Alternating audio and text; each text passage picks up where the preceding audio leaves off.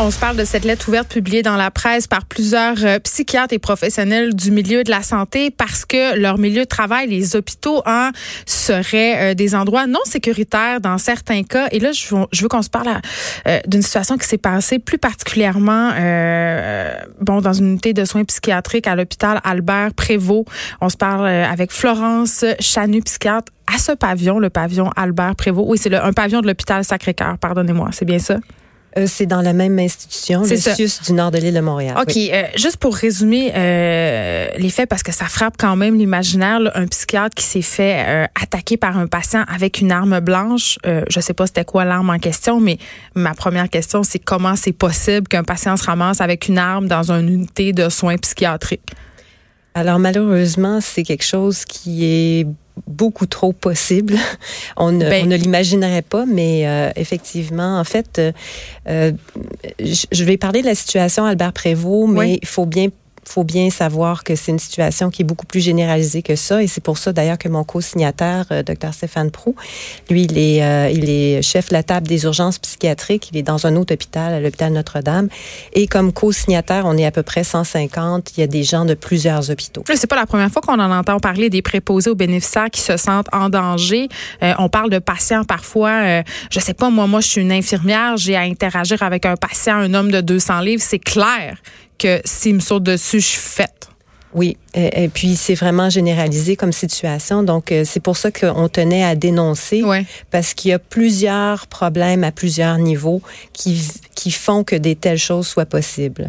Donc dans le cas en question de cette euh, agression, en fait cette tentative de meurtre, euh, euh il faut penser que l'hôpital en, santé mentale Albert Prévost a une longue tradition d'être ouvert sur la communauté et ça tient vraiment à cœur aux, soignants. Hein. On, a, on a pris cette, euh, cette euh, profession-là, peu importe le titre, pour pour aider notre prochain, pour aider les gens qui sont qui vivent des situations Donc les patients peuvent aller et venir, c'est ce que je comprends? Ils peuvent aller et venir. En fait, il n'y a qu'à l'urgence qu'il y a un détecteur de métal et puis que les gens doivent s'identifier. Sinon, sur les autres unités de soins, bon, à l'exclusion des soins intensifs psychiatriques, les gens viennent et vont. Les visiteurs également, ils n'ont jamais besoin de s'identifier. Il n'y a pas de détecteur de métal.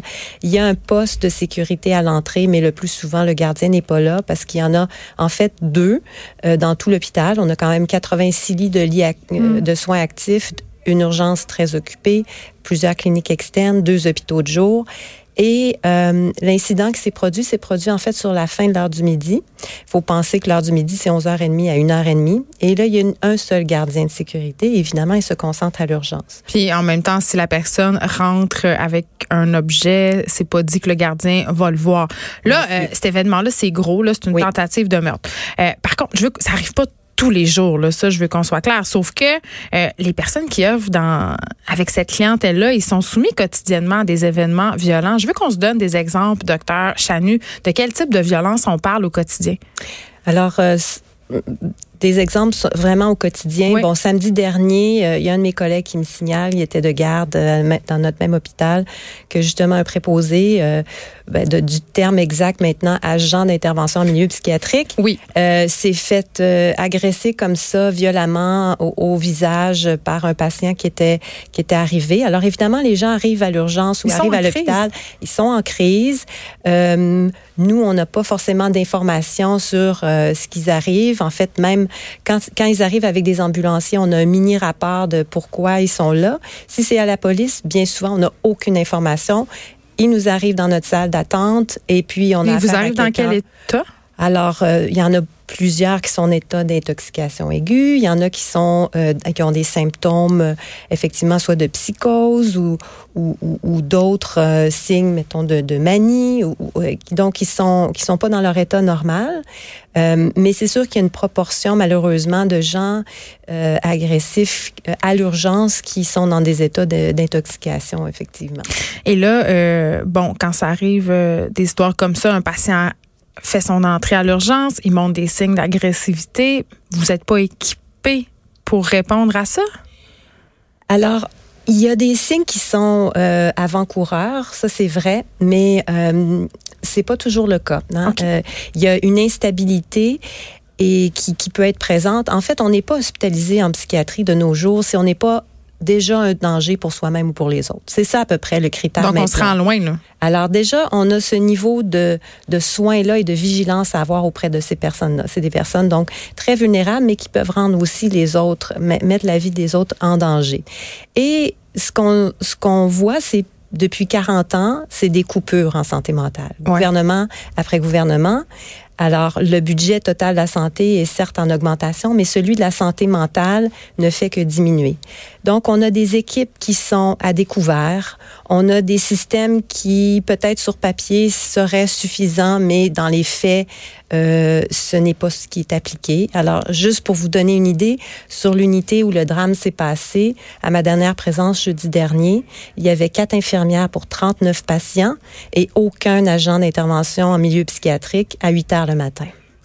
Ça, c'est la, ça, c'est la réalité. Les portes sont ouvertes, pas de détecteur de métal, les gens vont et viennent.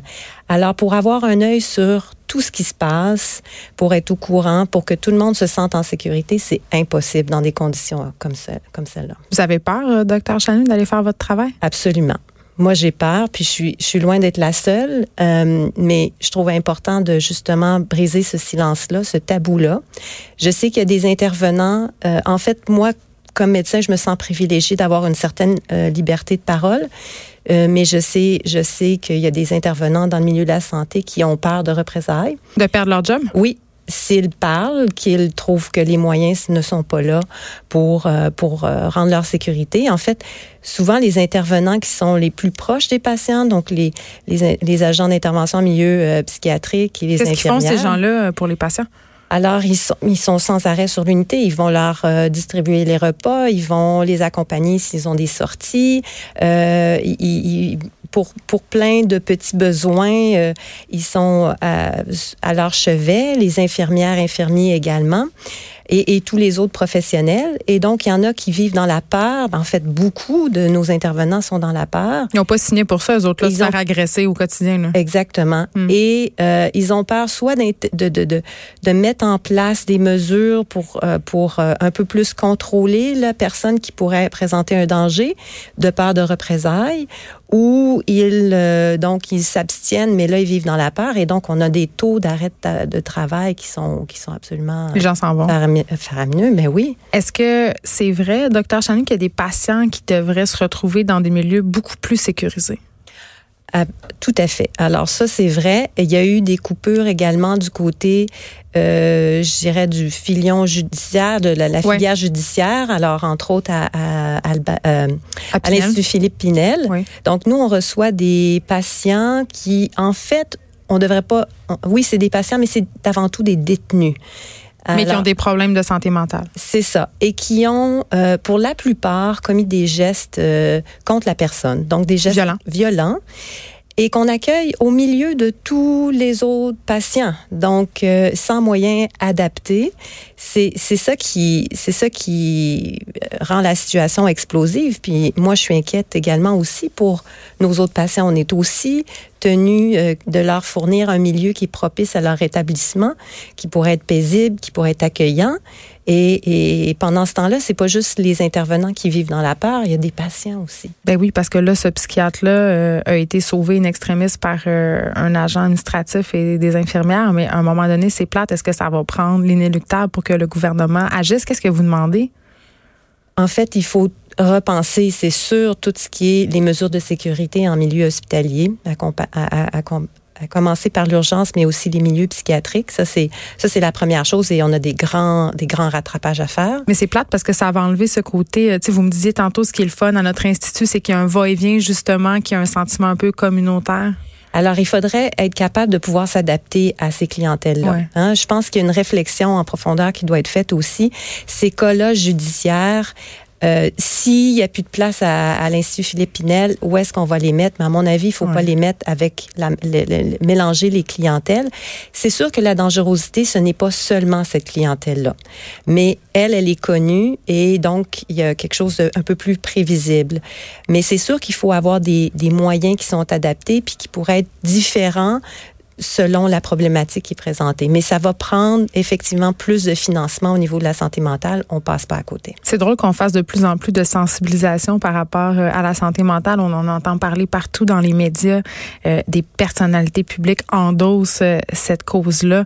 On va parler tantôt de la santé mentale en musique, mais que le gouvernement coupe de, dans, dans ce qui paraît pas. Absolument. L'hôpital psychiatrique, il y a quand même un gros tabou social, un gros préjugé là, autour de ça. Énormément. Puis ce que je trouve délicat, euh, évidemment, dans, dans, dans notre sortie médiatique, c'est que je voudrais pas stigmatiser davantage. Je voudrais pas que les gens aient peur non plus ben de d'avoir euh, d'avoir des soins. Mais mais il faut vraiment qu'on ait les moyens de faire face à cette demande-là, parce que c'est vrai que la, les enjeux de santé mentale, jamais, on n'a jamais été, ça n'a jamais été aussi criant que maintenant. Euh, mais je pense et, et je et je suis assez d'accord qu'il y a peut-être quelque chose qui n'appartenait pas au judiciaire puis qui serait plus au niveau de la, du système de santé, mais encore faut-il avoir les moyens d'intervenir adéquatement. Il faut les aider. Oui. Il faut vous aider à les aider. C'est ça. Et puis quand on est dans la peur, on n'est pas on n'est pas efficace, on n'est pas ben, des bons on n'est pas des bons intervenants. Florence Chanu, merci, vous êtes psychiatre au pavillon Albert Prévost. Merci beaucoup de nous avoir parlé. On se parlait par rapport euh, à, ce, ce climat un peu euh, de violence qu'on peut malheureusement retrouver dans certains établissements de santé. Merci de m'avoir reçu. De 13 à 15, les effrontés.